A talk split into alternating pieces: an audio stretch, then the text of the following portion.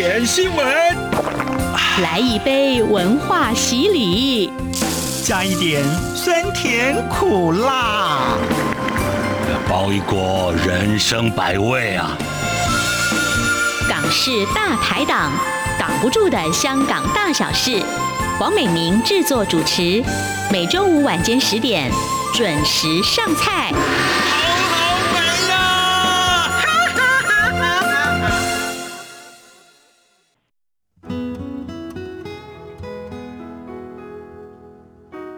众朋友们，大家晚安！欢迎您再次收听《港式大排档》节目，我是主持人美玲。好，如果各位呢，您经常关注各国一些街头抗争或者是社运的新闻，是不是也会跟美玲一样，会注意到其中其实有时候会出现一些让人觉得蛮愤怒而且很反感的画面，就是其中暴露出的一些有关于性暴力或者是性别暴力跟歧视的问题。好，我们今天呢，邀请到香港浸会大学人文及创作系讲师孙珏博士来跟我们谈一谈呢街头运动里的性别暴力议题。当然，我们也要来一起分享哦。呃，最近有一本新书出版了，那么它记录了在多年前有十六位呃在云伞革命当中哦抗争女性的故事，抗命女生。好，我们今天就欢迎孙珏老师来到节目当中。老师您好。您好，美玲，谢谢大家。嗯，我是孙觉啊，就是刚才美玲介绍的香港浸会大学的一位老师。那我也是《康宁女生》这一本书的其中一位作者和《康宁女生》的其中一位主编。嗯。看完之后哦，其实这本书的内容不厚。但是我看完里面觉得，嗯，蛮、嗯、沉重的。一方面是很感动，嗯、一方面是觉得很难过。那当中记录了有十六位的呃主人翁，来自不同的地区，也来自不同的族群。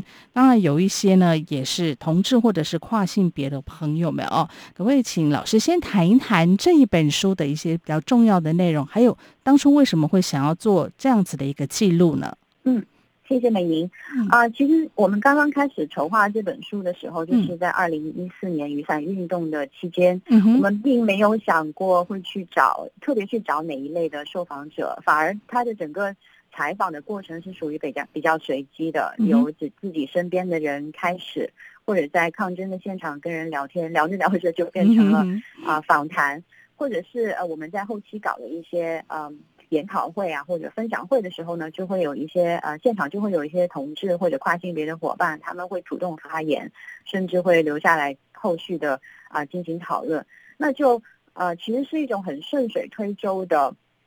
方式去向他们发出邀请的。那呃，我们这本书的另外一位主编陆杰林博士，他也是在期间很广泛的去撒网。啊、呃，邀请其他的朋友一起来参与呃采访和写作，嗯，所以就在我们做好第一轮呃采访之后呢，呃，再进行梳理跟提炼的。那书中的呃这十六位受访者，他确实各有不同，但是呃我们也在呃梳理跟提炼的过程中间见看到他们啊、呃、有几个比较突出的共同点。一个就是他们都是呃女性的身份，嗯，另外一个就是他们都是社运素人，就是没有太多的参加抗争或者社会运动的经验，嗯，然后另外一个呢，就是他们是处于社会边缘的一个位置啊，无论是来自于阶级的剥削啊、性别的压迫，还是族群的歧视，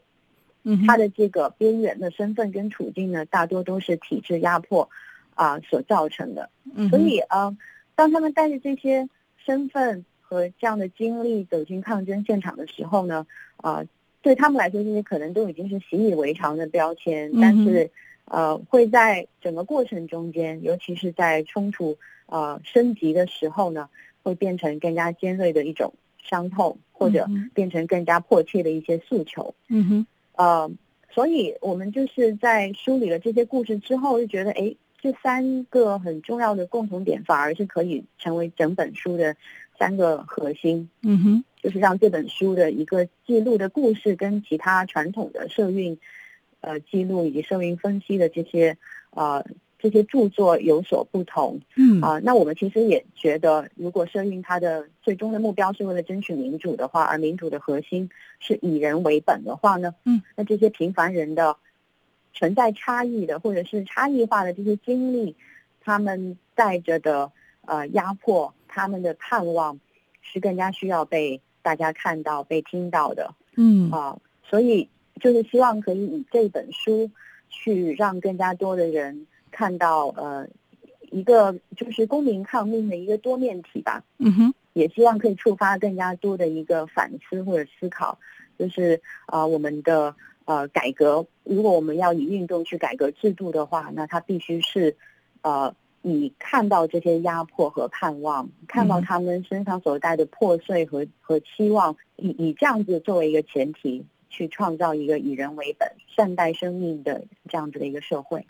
嗯，其实无论是香港、台湾，或者是其他的国家，我们看到所谓这个抗争的场面，或者是说这个领导者，经常都是以男性为主角，或者说感觉就是充满一种父权那种感觉。那女性感觉就是在里面好像作为一个陪衬。那更糟糕的是，他们可能就会变成另外一种话题。其实之前在台湾的那个呃太阳花学运当中，其实这个现象就蛮明显的。呃，就是当当然不是说，也许出发点不是要刻意的去贬义这一些参与的女性啊，而是觉得说，哎，他们在其中感觉就是万绿丛中一点红啊，呃，也许想要为这个充满阳刚气息的这种抗争运动，好像多加了一点点的这个软调性的这种感觉，可是难免就会变成有点歪楼了嘛，就是呃，去讨论一下他们的 很性感啊，或者说有什么扣子又少扣了一颗之类的。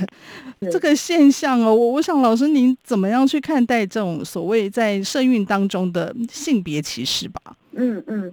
其实正如你刚才所说哦，嗯、因为传统的它的社会运动呢，乃至社会运动的一个分析都是。大哥们的主场，对，就是刚才所说的充满男性的视角啊，嗯、甚至崇拜权威的。对对对。那从整个大环境来讲，它这样子的一种社运社会的运动呢，它整个气氛是非常的性别不友善。嗯嗯。啊、呃，在传统的社会，比如说在传统的社会动员中间，啊、呃，我们常常可以看到，它很依赖啊、呃、一些现有的语言跟符号，比如说呃，我们会用一些脏话，或者在香港。呃，广东话就是说出口嘛，嗯哼，用骂人的话，里面就会含有很多性别的暴力的一些符号，嗯哼，呃，然后也会呃，在香港去年的呃反送中的运动中间，我们也会看到有很多参加者他会嘲讽警嫂，就是嫁给警察的那些女性，嗯哼，就是用一些比如说呃。特别难听的、充满性暴力的话去描述他们，嗯、描述他们跟自己丈夫之间的性生活，嗯哼哼，甚至会讥笑对方阵营的参加者，嗯、比如说会笑蓝丝阵营的一些女性参加者。所以在这个过程里面，呃，他的那个。性别的这个身份就首当其冲成为了一个攻击的目标嘛，嗯哼，然后这些经常出现的口号跟标语，无论它是正面的还是有带着这种负面的、有冲呃有冲击性的、有攻击性的这些语言，它其实很多都会是呃受到了传统社会对于性别规范的影响，嗯，社会性别分工的一些影响，就有意无意的。会去，大家有意无意都会去复制一些传统的性别观念。嗯，我觉得这个蛮糟糕的耶。嗯，是的，是的。所以它虽然不是说真的是在肢体上面会对女性或者其他的性别社群的参加者造成一种伤害，嗯哼，呃，去侵犯他们，但是整个大环境、整个气氛。呃，崇拜权威的这种气氛，以及在动员的过程中间的这这些口号、这些语言，其实都是呃很明显的可以感受到是对一些呃是受到传统的性别观念、性别分工的这些影响的。嗯，那虽然女性呃和其他的性别或者族群的参加者一直以来都有参与社会运动，嗯，但是。呃，传统的性别分工也会要求他们是站在比较靠后的位置，正如您刚才所说，靠后的位置，而不是站在前线。那尤其是当冲突升级的时候，以女性抗争者为例，他们就更加容易会被前线排斥出去。嗯，然后他们的刚才也有说到，他的这个性别的身份呢，也会让他们更加容易成为被诋毁，甚至是被攻击的一个对象。但是，呃，我觉得可能从另外一个角度去讲呢，呃，性别的暴力。虽然它是一种压迫，嗯哼，但它也可以成为很多人连结的一个基础，嗯哼，啊、呃，当那些遭受性别暴力的一些受害者、那些抗争者，他把自己的故事讲出来的时候，嗯嗯，就不再是他自己一个人需要去忍受和消化的这种创伤嘛。他们可能甚至自己都不会觉得自己是一个受害者，他觉得他自己有这样子的经历，他就要把这样的经历去告诉大家，让更多人的听见，用他自己一个人或者大家几个人相似的这种性别暴力的经历，这种创伤去引起更加广泛的呃社会的一个呃共鸣和支持。它其实也是一种情感上面的一个动员，可能因此促成了。很多呃，更加多的，甚至是各个层面的社会的一个连接嘛。是在这一些社会运动当中，我们看到有些可能遭到呃性别暴力或者是说性别歧视的女性或男性朋友们哦，那有一些他真的很勇敢的站出来，嗯、他们把口罩脱掉了。非常勇敢的做出一些控诉也好，或是做出一些呼吁也好，我觉得真的很不简单哦。因为这个社会上很有时候我们觉得蛮畸形的，反而受害者变成一个被指责的对象。那有些人就会开始呃对朝他们扔石头说，说啊，你一个女生干嘛要去呃街上抗议呀？那你去上街，你就要被人家袭胸的准备呀，或者是你干嘛要穿着裙子去？现在这样的说法还是特别多。我觉得这一些跟真的去呃言语或是行为去攻击这一些受害者的人，是我觉得是一样的可怕吧。当然，就像老师刚刚提到的，就是因为他们的勇气，其实也引起了很多人一个正面的声援，而且也更正视到这样子的一个呃问题哦。OK，那节目进行到这边呢，我们先稍微休息片刻呢，广告之后我们继续回到节目的现场。新冠肺炎疫情来势汹汹，要怎么办？别担心，只要确实的勤洗手，就能有效防范哦。对对对，洗手口诀我都记住了，要内外夹攻大力丸，彻底清洁手掌、手背、指背、指缝，还有大拇指跟手腕。最重要的是，整个过程要搓洗四十到六十秒，才算是有效的洗手哦。RTI 中央广播电台跟你一起守护健康，feel 出感动，让爱飞翔，带您认识台湾文化之美，RTI。听众朋友们，大家晚安，欢迎回到《港式大排档》的节目，我是主持人美玲。今天我们邀请到的是香港浸会大学人文及创作系讲师孙珏博士，来和我们一起谈一谈哦，在街头运动里面的性别暴力和性别歧视的问题。当然，我们要一起来分享，呃，记录了十六位抗争女性的制作。抗命女生，老师，我们看到在这十六位的女生当中哦，其实她们有些还年纪蛮小的，对不对？哦，吓我一跳，他们还是中学生。我中学的时候在干嘛？我已经都忘记了。他们现在应该都是大学生了哈。好，在那已经毕业了。对，在那么小的时候，他们就站出来，应该。尤其是女孩子哦，应该面临很多这个家庭啊的一些，还有同侪的压力等等。谈一谈这一些勇敢的女性好吗？嗯嗯，尤其是那几位，因为我们在这个《抗命女生》这本书里面，其实还记录了大概四位的中学女生。嗯啊，她们呃，在这场雨伞运动里面，她都是站的是比较。前线的一个位置了，嗯，呃，那因为他们这几四位呃女生的故事呢，很多都是来自于呃《抗命女生》这本书，另外一位主编陆杰林博士他的采访跟跟写作，嗯，那呃他们的故事呢，很多我都是也是在编辑这本书的时候，才真的去呃认认真真的去体会过一次，嗯，嗯，然后后期也是因为呃陆博士的先生他非常呃用心，然后去。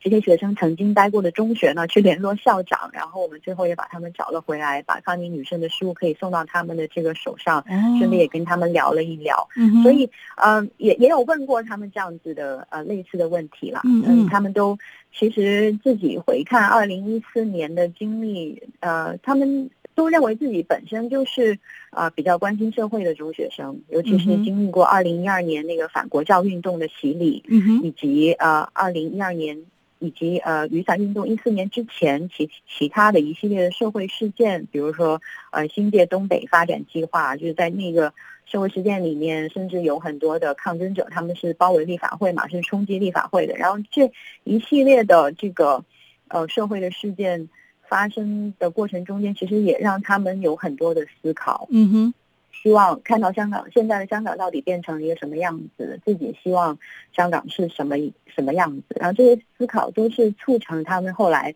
在雨伞运动中间投身呃社会运动的一个非常重要的呃重要的呃基础吧，或者重要的一个呃土壤。嗯哼。呃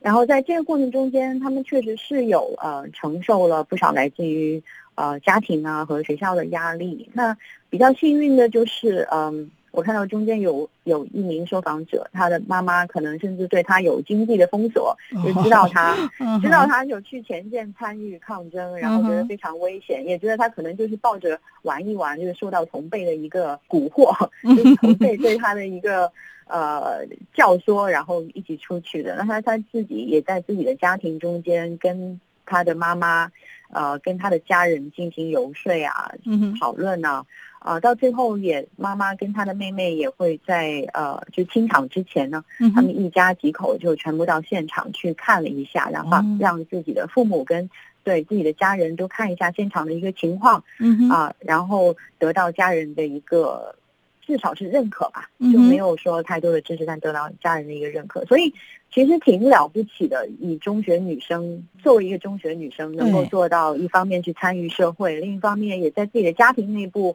去建立一个民主的协商，呃，去做一个社会的动员，去说服自己的爸爸妈妈，就是打破本身家庭内部的一个权利的这种，就家长制的一个。权力结构，我觉得是是非常了不起的。对，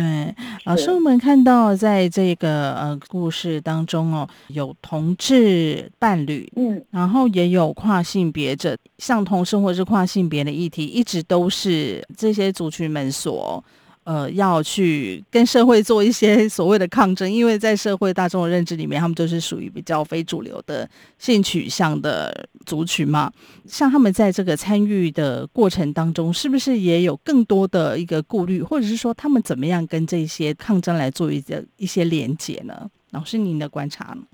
这些性小众的群体，嗯嗯、呃，无论是同志还是跨性别的参加者呢，也是比较多，由我们其他的作者来。采访跟写作的，但是我很有幸能够在呃一些研讨会的过程中间认识他们，然后听到他们的故事。那他们给我的这个呃一些反馈，从他们给我一些反馈来看呢，呃有很多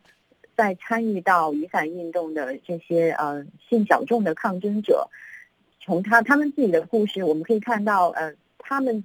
他们参与这个。呃，争取普选的那个运动，其实也是跟他们自己本身的一个呃性别身份有密切关系的。呃，比如说像我们中间的呃这三位受访者，他们呃尤其是那一对同志的呃拉拉的这个呃伴侣，嗯，他们觉得呃因为性小众的各项的基本权利也是被剥夺的，跟呃香港人的。普选的这个民主的权利被剥剥夺，其实也是一样的。所以，呃，他们其实是可以是站在这样子的一个立场上面去参与整个运动。嗯哼。而呃呃，其他的，比如说那位跨性别的参加者，他也觉得性别权利他的一个争取呢，是要靠自己的，而不是靠别人来代理的。嗯嗯。所以他们可能在参与运动的时候，呃。在整个参与过运动的整个过程中间，会因为自己的这个性别身份而产生这样子的一个思考。他刚刚参与运动的时候，很多人啊，包括我自己，呃，看到那个，呃，尤其是九二八的时候，投下这么多催泪弹，看到学生在公民广场被包围的时候，大家那个时候可能都，呃，有很多抗争者，有时候就没有怎么去想过这个运动到底是为了什么。但是你看到这些学生被。被打压的时候就觉得忍不住，所以他们刚刚进去的时候就是觉得在大是大非面前，你必须要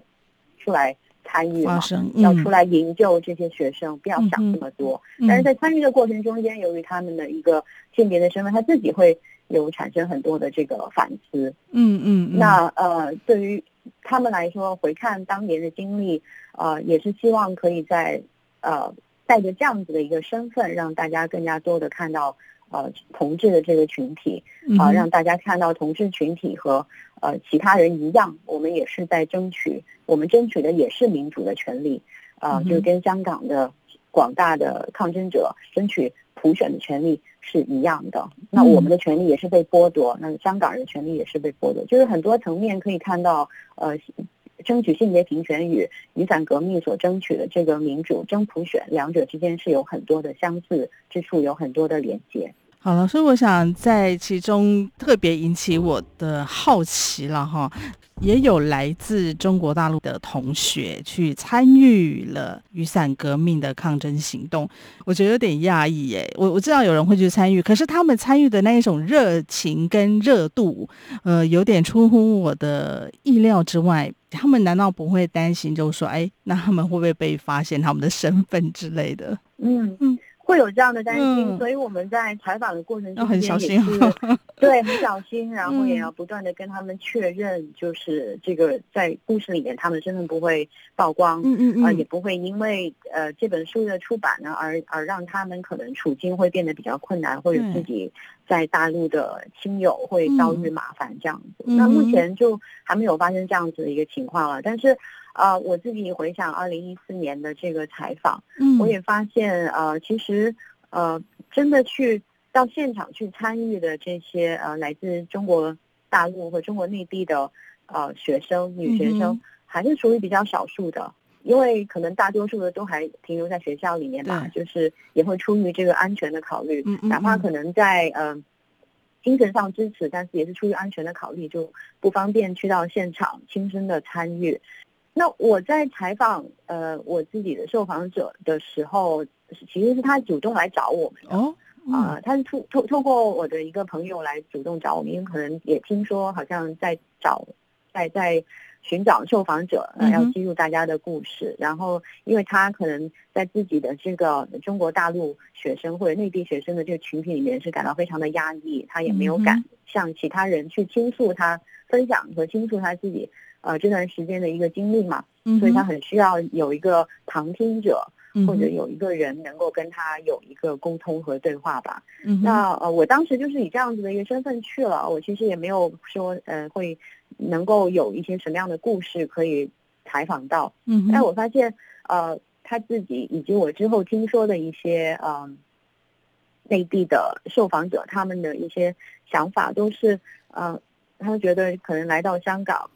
嗯哼，呼吸到不一样空气。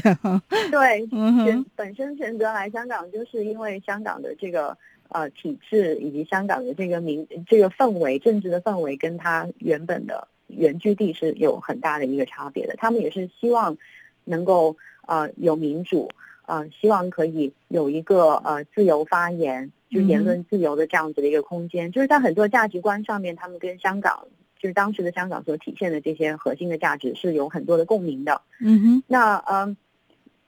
人是什么契机让他们真的跑到现场去呢？嗯、呃，很重要的一个原因也是因为九二八的那个催泪弹，以及呃公民广场里面的这些年轻的学生。嗯哼，被警察包围，甚至有那种被捕的风险的这样子的一个情况，嗯、就是让他们觉得啊，我我不可以再留在自己的宿舍里面，只是通过那个新闻，通过新闻来看发生了什么事，我必须去到现场。而其中我采访的那个受访者，他也是读新闻专业的嘛，他觉得作为一个记者，嗯、未来的记者，他就更加有需要去跑到新闻的那个现场，而不是留在后面看二手的信息。嗯哼，我觉得这个就是。无论他的触发点哦是什么，我觉得要跨出这一步，我觉得就需要蛮大的勇气耶。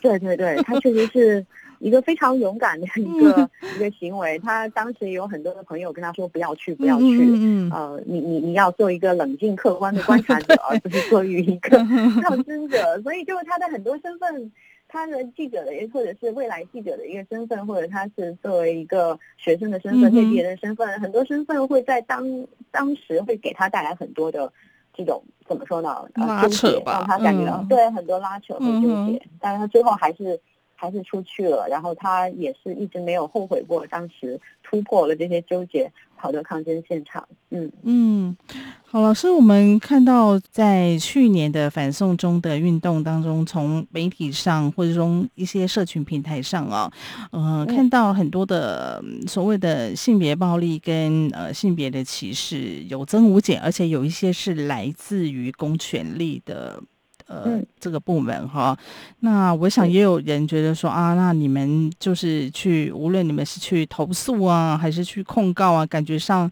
都不会有什么样的效果，因为可能公权力的本身它就是一个施暴者。当然，随着时间过去，有一些事实到底如何哦，其实我们也很难从媒体上面的报道去一探究竟。那老师您怎么样看待这些事件呢？嗯，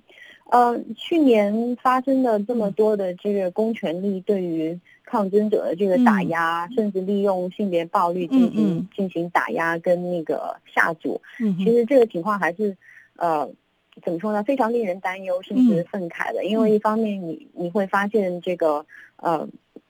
因为到现在，我们也可以看到，公权力基本上你已经没有什么其他的呃工具可以去制约它，或者去法律可以去制约，因为法律就是他们写的，然后他也可以随时凌驾于法律之上。但是不是受害者真的是申诉无门呢？我觉得又没有这么的悲观吧。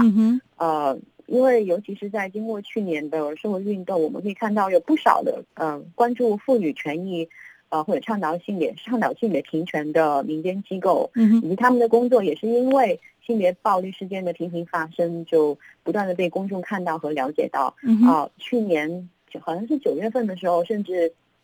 香港有很多的呃妇女的组织或者性别平权的组织，他们专门搞了一个呃公众的一个集会，嗯，就是去呃反对呃去指责这个警察。警察成为施暴者，警察性暴力这样子的这个一个社会行动吧。嗯哼。那因为性别暴力事件的频发，也让他们在公众的这个层面有更加高的一个呃能见度，更加清楚的一个能见度。例如，关注妇女性暴力协会以及呃香港妇女协进会这些民间团体，他们其实一直以来都是在香港做着呃跟进求助个案啊，提供法律支援啊、呃，以及普及性别平等教育，甚至是研究。呃，以及政策倡导相关的工作的，那他们的这样的角色呢，就在去年的这个反送中的运动里面就显得比较突出。嗯哼。然后呃，除了这些呃民间的机构之外呢，也有一般义务律师就一直是在前线提供法律上面的支持，法律上面支援。呃，包括在呃去年呃我们在社会运动中间也看到有很多自发性的就是个人，他们就。形成了一些支援的网络，嗯嗯啊、呃，甚至还有一个新的组织叫旁听者，他们就是给呃这些受害者，包括是被起诉的这个抗争者，提供一个精神上面的支援啊，嗯、或者提供一些其他方面的支援。这一些非机构或者是去机构化的一个支援网络的形成，其实都是对于呃抗争者，甚至是性别暴力受害者，呃会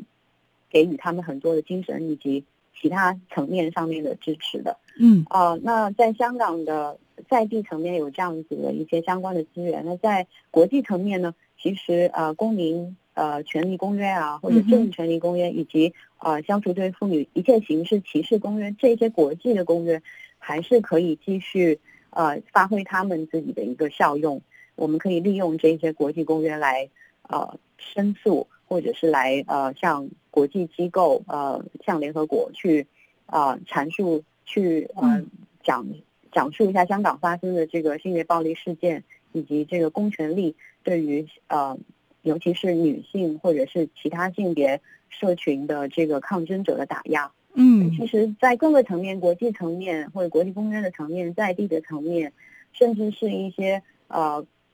跨地域的层面还是会有很加呃更多的连接，以及更加多的互动，去帮助我们去呃争取正义、社会公义，以及帮助我们的受害者去呃找到更多申诉的一个机会。嗯，的确，我想就像老师提到的，唯有透过呃抗争，透过勇敢的发声，那才会有了解，也才会有一些改变。好，那我们今天呢，就非常的谢谢香港浸会大学人文及创作系的孙珏博士呢，来跟我们一起谈谈哦，街头运动里边性别暴力以及性别歧视的问题。非常谢谢孙老师接受我们的访问，谢谢美玲，谢谢大家。